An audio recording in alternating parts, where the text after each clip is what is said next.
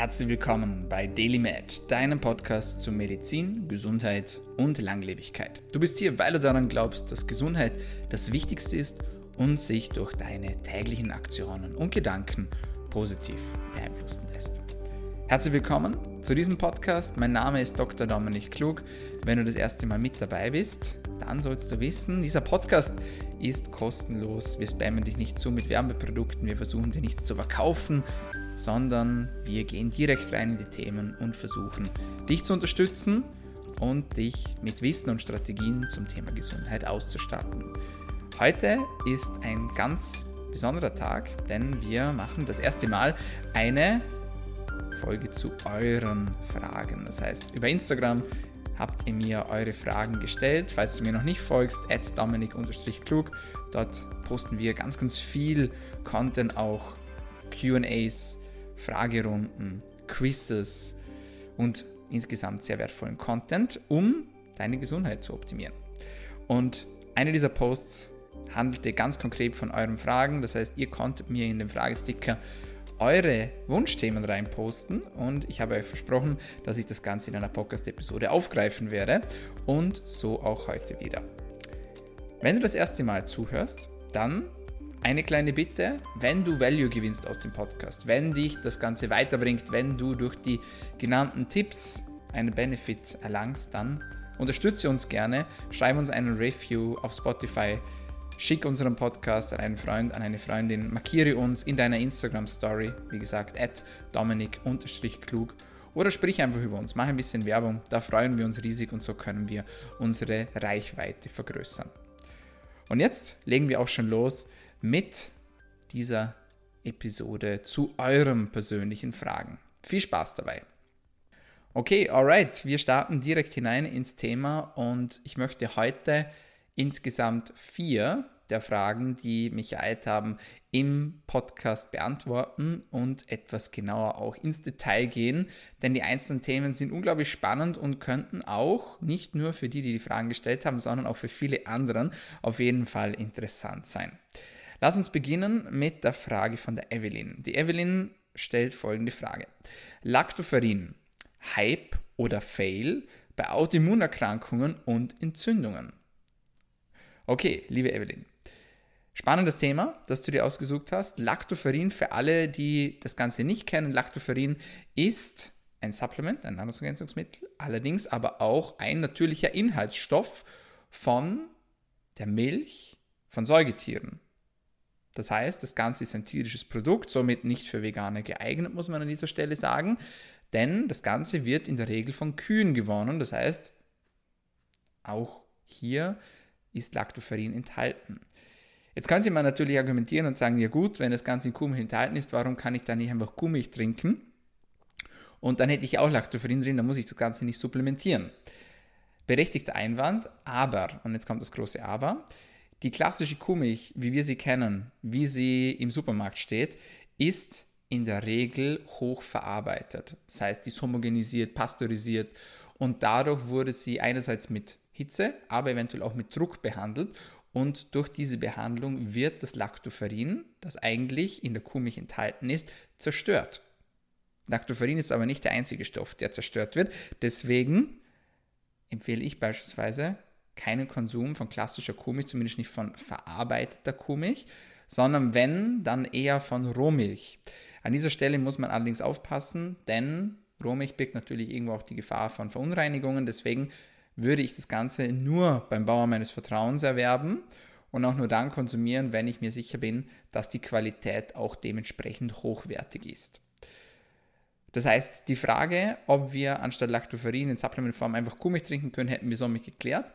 Ähm, Lactoferrin findet sich tatsächlich auch noch in anderen Körperflüssigkeiten, aber, und da bleiben wir jetzt eigentlich auch direkt beim Thema, wenn man wirklich ein qualitativ hochwertiges in einer vernünftigen Dosierung beinhaltendes Lactoferrin zu sich nehmen möchte, dann macht es eigentlich nur Sinn, das in Supplementform zu tun. Darüber können wir gleich noch etwas genauer sprechen. Erst möchte ich noch, möchte ich noch auf die Wirkungen von Lactoferrin eingehen. Denn Lactoferrin ist tatsächlich ein Allrounder in der Supplementindustrie Und es wirkt auf vielen verschiedenen Ebenen. Einerseits kann es antibakteriell wirken, das heißt gegen Bakterien vorgehen. Es kann aber auch antiviral wirken, also gegen Viren vorgehen. Es kann antifungal wirken, auch, auch antiparasitär. Das heißt, es kann auch gegen Pilze und Parasiten wirken. Es wirkt antioxidativ, das heißt, es kann die oxidative Belastung in unserem Körper reduzieren und somit auch antientzündlich wirken. Das heißt, irgendwo erwartet man sich von Lactoferrin auch eine Unterstützung des Immunsystems. Lactoferrin kann aber noch sehr, sehr viel mehr. Beispielsweise hat das positive Effekte auf die Darmgesundheit. Wie funktioniert das Ganze? Einerseits moduliert Lactoferrin das Immunsystem und stärkt somit auch den Aufbau der Darmwand. Das heißt, es kann gegen quote-unquote schlechte Bakterien, was das auch immer heißt, das wissen wir noch gar nicht so genau aus der Wissenschaft, aber gegen mögliche pathogene Bakterien, also gegen möglich krankheitsfördernde Bakterien vorgehen, diese reduzieren und auf der anderen Seite aber auch das Wachstum von guten Bakterien, beispielsweise von Lactobacillen, von Bifidobakterien, der sogenannten Säurungsflora, fördern. Diese Lactobacillen und Bifidobakterien sind eine der wichtigsten Bakteriengruppen in unserem Darm, denn sie haben quasi die Aufgabe inne, Polizei zu spielen bei uns im Darm, so erkläre ich das immer. Der Einfachkeit halber, wie machen sie das? Sie sorgen dafür, dass die Bakterien dort bleiben, wo sie hingehören. Das heißt, dass sie nicht aus Darmabschnitten abhauen und in andere Darmabschnitte gelangen, wo sie eigentlich gar nicht hingehören, was wiederum zur Fehlbesiedelung führen kann. Die beiden Bakteriengruppen können allerdings auch dabei helfen, spezifische Postbiotika zu bilden. Postbiotika sind Stoffe, die von Bakterien produziert werden und dann einen weiterführenden Nutzen haben. Beispielsweise kurzkettige Fettsäuren sind hier zu nennen, die antientzündlich wirken können. Aber auch Vitamine, B-Vitamine, Vitamin K, andere Vorstufen von Neurotransmittern, die wiederum systemische Wirkungen haben in unserem Körper. Für alle diese Dinge brauchen wir Lactobacillen und Bifidobakterien und Lactoferrin kann eben genau dieses Wachstum von diesen Bakterien auch fördern. Darüber hinaus hat Lactoferrin wohl einen positiven Impact auf die Nervenzellen im Darm. Für alle, die aus einem medizinischen Beruf kommen oder vielleicht sogar Ärzte sind, die jetzt so die wissen, dass der Darm an einem unglaublich komplizierten, komplexen und einzigartigen Nervensystemgeflecht eingespannt ist und somit kann man auch hier die positiven Effekte erwarten und weiterleiten. Es gibt Einzelnachweise, das finde ich auch ganz spannend, nach Chemotherapien und auch nach Infekte, nach Infekten, wenn es darum geht, den Geruchs- oder Geschmackssinn zu verbessern. Auch hier wird teilweise mit Lactoferrin gearbeitet. Und man kann das Ganze tatsächlich als Inhalation nutzen, beispielsweise bei Lungenerkrankungen. Das klingt jetzt alles wunderbar und fast zu schön, um wahr zu sein. Natürlich ist das Ganze aber auch mit Vorsicht zu genießen. Das heißt, Lactoferrin kommt in verschiedenen Formen, es kommt in verschiedenen Dosierungen und Lactoferrin ist vor allem eines, nämlich es ist teuer. Das heißt, wenn man ein hochwertiges Lactoferrin erwirbt, dann muss man dafür recht tief in die Tasche greifen. Und für einen Monatsvorrat ist man da schnell 60 Euro los, manchmal sogar mehr, je nach Qualität des Supplements. Deswegen achte beim Supplementkauf auf eine hervorragende Quelle. Ich persönlich nutze das Lactoferrin von der Firma Artgerecht und bin unglaublich zufrieden damit. Dosierungen starten in vernünftigen Dosen bei 200 Milligramm, gehen aber teilweise auch viel, viel höher. An dieser Stelle nochmal der Reminder, dass Lactoferrin ein tierisches Produkt ist. Das heißt, für alle, die diese Produkte meiden möchten, für die ist Lactoferrin wohl nicht geeignet, außer man möchte hier eine Ausnahme machen. Eine weitere Eigenschaft von Lactoferrin haben wir noch nicht besprochen, nämlich Lactoferrin hat die Möglichkeit, Eisen zu binden. Das heißt, es entzieht Bakterien Eisen und kann somit auch die Eisenaufnahme aus dem Darm verbessern. Das heißt, wenn ein Eisenmangel vorliegt, kann man auch hier mit Lactoferrin arbeiten, um versuchen, diesem entgegenzuwirken. Um die Frage jetzt zu beantworten, ist das Ganze ein Hype oder ein Fail bei Autoimmunerkrankungen bzw. Entzündungen? An dieser Stelle und abgeleitet von den Informationen, die ich gerade mitgeteilt habe und aus der Studienlage, würde ich das Ganze, wenn ich mich entscheiden müsste, eher als Hype einordnen. Natürlich sind Hypes aber immer auch mit Vorsicht zu genießen und es gibt nicht das perfekte Supplement, es gibt kein Wundermittel und ich möchte hier auch in keinster Weise sagen, dass Lactoferrin die Heilung für alle Autoimmunerkrankungen ist oder für alle entzündlichen Erkrankungen ist. Viel eher würde ich Lactoferrin als möglichen Zusatz betrachten und als möglichen Zusatz in Erwägung ziehen zu einer klassischen Therapie, wie man sie kennt, Und um hier ein konkretes Beispiel zu nennen und wie ich das Ganze auch anwende, bei viralen Infekten zum Beispiel. Wenn ich einen viralen Infekt habe, dann supplementiere ich zusätzlich mit Lactoferrin. Lactoferrin ist aber auch ein Supplement, das ich sehr, sehr gerne einsetze bei meinen Klienten, wenn sie Schilddrüsenprobleme haben. Das hat zwei Hintergründe. Einerseits kann Lactoferrin positiv auf die Schilddrüsengesundheit wirken. Andererseits haben manche Klienten, Patienten mit einer Schilddrüsenunterfunktion auch Eisenmangel. Warum? Eisen ist ein Baustein der Schilddrüse bzw. für die Schilddrüsenhormone und in einer Unterfunktion ist es manchmal der Fall, dass Substrate für die Schilddrüse fehlen. Und eines dieser Substrate ist eben Eisen. Deswegen macht es auch absolut Sinn, wenn du zuhörst, eine Schilddrüsenunterfunktion hast, dass du mal deinen Ferritinwert im Blut bestimmst und schaust, wie hoch ist eigentlich dein Eisenspeicherwert. Und hier gelten Werte von über 50 als optimal. Es gibt auch obere Grenzwerte, hier wird noch diskutiert, das würde jetzt aber viel zu weit führen. Takeaway für dich, Lactoferrin, ein sehr spannendes Supplement. Ein Supplement, das man auf jeden Fall erwägen kann, sowohl bei Autoimmunerkrankungen als auch bei Entzündungen, bei viralen Infekten, bei bakteriellen Infekten, aber nicht als Ersatz für eine klassische Therapie, sondern eher als Zusatz zu sehen. Ich hoffe, die Frage ist somit halbwegs beantwortet, liebe Evelyn. Danke für deine Frage. Nächste Frage kommt von der Corinna. Seit Jahren ausbleibende Periode, trotz Gewichtszunahme von 10 Kilo. Alright, das ist ein sehr spezielles Thema, aber ein Thema, das tatsächlich mehr Frauen betrifft, als man denken würde. Vor allem seit zwei, drei Jahren kommt mir persönlich vor, häufen sich die Fälle von ausbleibender Periode. Warum? Weiß ich nicht aber es ist etwas, das Frauen auf jeden Fall belasten kann. Nicht alle Frauen, wohlgemerkt, denn manche Frauen sind sogar dankbar, wenn die Periode ausbleibt und ich weiß, wovon das ich spreche, denn ich komme ursprünglich aus dem Leistungssport und dort war es für die Ladies eine willkommene Überraschung, wenn die Periode ausgeblieben ist, weil das ja eh nur lästig ist und beispielsweise bei Wettkämpfen auch einschränken kann. An dieser Stelle möchte ich allerdings betonen, dass es essentiell ist für Gesundheit bei Frauen, dass eine gesunde, regelmäßige Periode vorliegt. Das heißt, ein Periodenverlust ist nicht als angenehm zu werten oder als einfach zu werten, sondern als mögliche Bedrohung für die Gesundheit. Denn Frauen, und dazu muss man auch sagen, eine Aufgabe der Frau bzw. ein Privileg der Frau, etwas, das der Mann nicht kann, ist, Kinder zu gebären und ein neues Leben herzustellen, ein neues Leben in die, in die Welt zu bringen. Das können nur die Frauen. Und meiner Meinung nach ist es ein Warnsignal, wenn diese, diese, dieser Skill, diese Qualität plötzlich verloren geht und gar keine Chance mehr dazu besteht, überhaupt ein Leben in die Welt zu setzen. Denn dafür braucht es Fruchtbarkeit und dafür braucht es auch eine Periode. Das heißt, wenn die Periode ausbleibt, ist es meiner Meinung nach zwingend notwendig, dass man dem Ganzen auf den Grund geht und nachschaut, okay, woher kommt denn das Ganze? Dazu gehört in erster Linie natürlich und als erster Gang eine organische Abklärung beim Arzt. Es gehören Dinge ausgeschlossen, wie beispielsweise PCOS oder Endometriose, eine primäre oder sekundäre Amenorrhoe. Das heißt, auch auf, auf Hirnebene kann hier ein Problem vorliegen und deswegen gehört das Ganze auf jeden Fall abgeklärt. Und zwar bei deinem Arzt bzw. bei deiner Ärztin.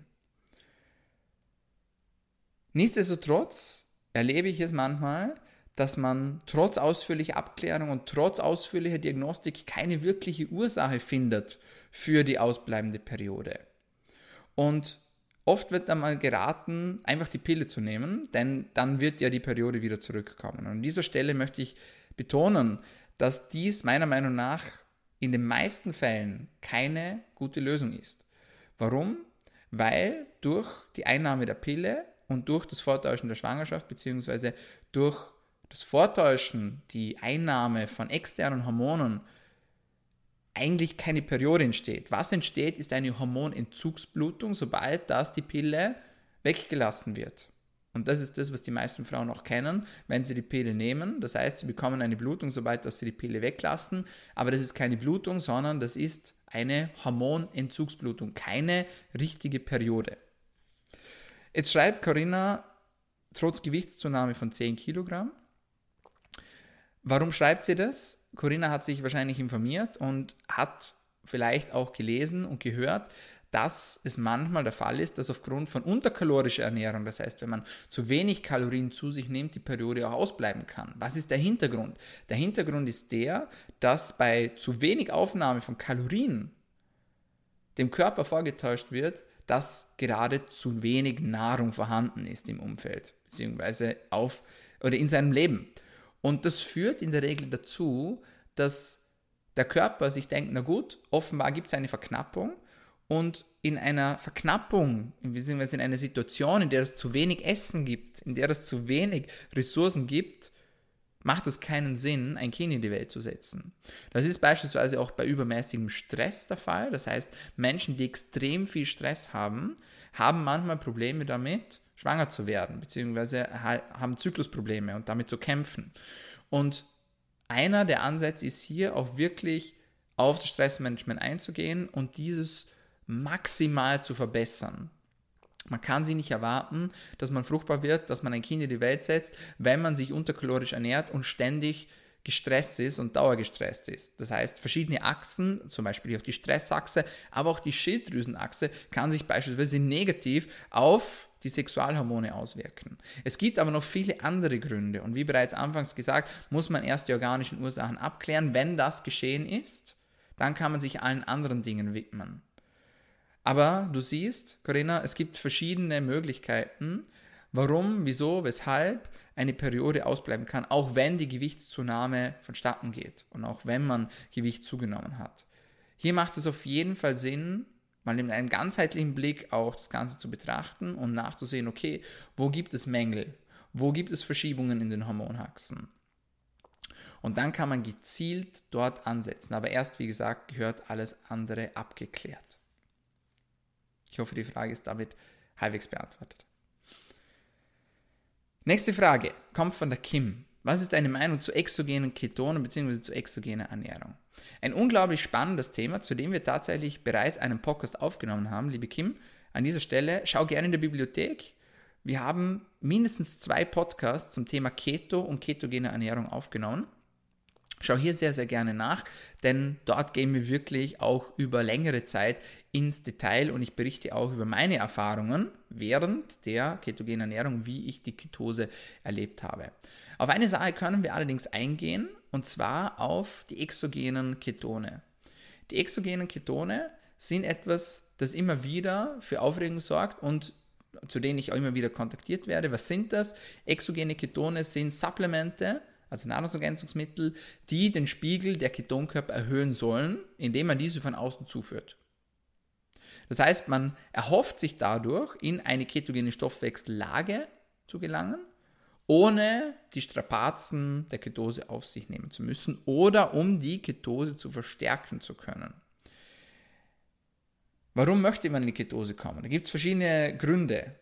Beispielsweise, wenn man Gewicht verlieren möchte. Beispielsweise, wenn man Krampfanfällen vorbeugen möchte. Das heißt, ketogene Ernährung wurde entwickelt, um Krampfanfällen vorzubeugen. Das heißt, eine klinische entwickelte Ernährung auch. Es geht aber auch darum, bei speziellen Erkrankungen, sei es beispielsweise bei verschiedenen rheumatischen Erkrankungen, aber auch bei anderen Erkrankungen, die Symptome, die Beschwerden zu lindern. Das gelingt nicht immer und sollte nicht die First-Line-Therapie natürlich sein, aber es ist manchmal eine sehr, sehr spannende Ergänzung zu einer bestehenden Therapie. Die exogenen Ketone sehe ich persönlich sehr, sehr kritisch. Warum? Weil sie einerseits sehr, sehr viel Geld kosten und andererseits einen Shortcut versprechen, der meiner Meinung nach nicht immer gehalten werden kann. Das heißt, es ist meiner Meinung nach utopisch, zu erhoffen oder zu erwarten, dass man in die Ketose gelangen kann. Das heißt, dass der Körper, Ketonkörper produziert und auch aus diesen Energie gewinnt, indem man einfach täglich ein Supplement nimmt. Denn was ist mit der Ernährung? Denn hier kommt die ketogene Ernährung ja tatsächlich auch her. Und an dieser Stelle muss man auch sagen, dass es verschiedene exogene Ketone gibt. Also es gibt Ketonsalze, es gibt Ketonester. Die Ketonester sind zum Beispiel in der Wirksamkeit mächtiger, schmecken aber furchtbar. Ja? Auch das MCT, also die Medium Chain Triglycerides, gehören zu den exogenen Ketonen dazu, das sehr, sehr gerne als Öl auch angewendet wird. Beispielsweise im Bulletproof Coffee gibt man sehr, sehr gerne ein sogenanntes C8-Öl dazu. Allerdings muss man dazu sagen, dass das MCT-Öl nur halb zu den exogenen Ketonkörper Z. Warum? Weil das MCT-Öl über die Leber quasi dann umgewandelt wird und so dann auch Ketonkörpern verwendet werden können. Das ist kein exogener Ketonkörper per se, wie beispielsweise Ketonsalze oder Ketonester. Also zusammengefasst, Ketonkörper, exogene Ketonkörper, ist natürlich möglich, das Ganze einzunehmen. Allerdings würde ich das Ganze nur dann machen, wenn man sich bereits in der Ketose befindet, als Zusatz und beziehungsweise oder wenn man eine spezifische Herausforderung hat, beispielsweise spezielle Rheumaformen. Hier habe ich vereinzelte positive Erfahrungen gemacht, als Zusatz wohlgemerkt, als Zusatz, nicht anstatt von Therapien, sondern als Zusatz mit exogenen Ketonkörper, aber das auch nur bei einer Handvoll von Klienten. Das heißt, in den meisten Fällen funktioniert das aus meiner Erfahrung nicht und das Ganze kostet einfach nur viel Geld. Deswegen wäre ich persönlich damit etwas zurückhaltend. Aber, nochmal, jeder Mensch ist anders, jeder Mensch ist individuell, jeder Mensch reagiert auch unterschiedlich auf solche Interventionen, aber ich würde das Ganze auf jeden Fall mit Vorsicht genießen. By the way, im Spätherbst bzw. allerspätestens im Winteranfang 2023 erscheint mein neues E-Book und in diesem werden wir ausführlich über die ketogene Ernährung sprechen und auch über die exogenen Ketonkörper. Wenn dich das interessiert, bleib geduldig und da ist auf jeden Fall etwas, etwas auch für dich mit dabei. Letzte Frage von der Eva. Wie kann man die GPT senken? Was ist die GPT? Die GPT ist ein Leberenzym und wurde früher Alanin-Aminotransferase genannt und jetzt GPT GPT steht für Glutamat-Pyruvat-Transaminase. That's a mouthful, muss man sich auf jeden Fall nicht merken. Was man sich merken kann, ist, dass die GPT ein Enzym ist, die spezifisch in Leberzellen vorkommen. Es ist ein leberspezifisches Enzym. Ein Anstieg davon kann somit auf ein Problem mit der Leber hinweisen, beispielsweise auf einen Infekt oder auf eine toxische Leberschädigung, ähm, aber auch auf Probleme im Gallenstoffwechsel auf Lebertumore und so weiter und so fort, Fettleber, Alkohol und so weiter und so fort. Es gibt unglaublich viele Möglichkeiten, warum dieser Blutwert sich erhöht. Das heißt, wenn dieser Blutwert erhöht ist, dann solltest du auf jeden Fall einen Arzt kontaktieren und die Ursache dafür herausfinden. Das ist ganz, ganz wichtig. Ähm, das heißt, an dieser Stelle kann ich gar nicht wahnsinnig viel dazu sagen, außer dass du deinen Arzt kontaktieren solltest und dem Ganzen auf jeden Fall nachgehen solltest. Man muss natürlich auch berücksichtigen an dieser Stelle, wie hoch das dieser Wert ist. Das heißt, für Frauen gilt ein Referenzbereich von 10 bis 35 Units pro Liter. Bei Männern ist es etwas höher. Und natürlich ist ein Unterschied, ob dieser Wert jetzt bei 36 liegt oder ob der bei 350 liegt. Aber egal wie hoch das der ganze Wert ist, man sollte es auf jeden Fall medizinisch abklären lassen. Das heißt, kontaktiere auf jeden Fall deinen Arzt und kläre das Ganze ab. Was ich manchmal sehe und auch schon erlebt habe, sind so minimale Anstiege der Leberwerte. Und hier spreche ich jetzt von sogenannten Optimalwerten und nicht von Referenzbereichen. Das heißt, ein Optimalwert für Frauen bei den Leberwerten liegt in den 20ern, also sowohl bei der GPT als auch bei der GGT, ähm, als auch bei der GOT. Und wenn hier eine leichte Erhöhung vorherrscht, manchmal mit einem minimalen Anstieg des Bilirubins, dann kann dies auch auf eine erhöhte Entgiftungsbereitschaft der Leber hinweisen. Das heißt, dass die Leber gerade mehr zu tun hat, mehr entgiftet. Das ist aber etwas, das man erst in Betracht ziehen sollte, nachdem organische Ursachen ausgeschlossen worden sind. Dann kann man sich auch solchen Dingen widmen. Und bis dahin gilt natürlich wie immer bei medizinischen Beschwerden die Abklärung über den Arzt bzw. die Ärztin. Alright, das waren vier von euren Fragen. Vielen Dank für alle und auch an alle, die die Fragen gestellt haben. Ich hoffe, es war etwas für euch mit dabei und mir hat das Ganze riesengroßen Spaß gemacht und wir können das Ganze auf jeden Fall sehr, sehr gerne auch wiederholen. So, meine Lieben, das war's von uns für heute bei DailyMed, deinem Podcast zur Medizin, Gesundheit und Langlebigkeit. Wenn es dir gefallen hat, dann vergiss nicht, bring uns gerne einen Freund oder eine Freundin, hilf uns, unsere Reichweite zu erhöhen, damit wir noch mehr Menschen helfen können.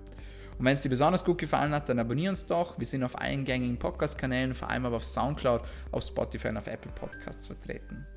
Und jetzt sage ich auch schon vielen Dank fürs Einschalten, vielen Dank fürs Zuhören und bis zum nächsten Mal. Bleib gesund.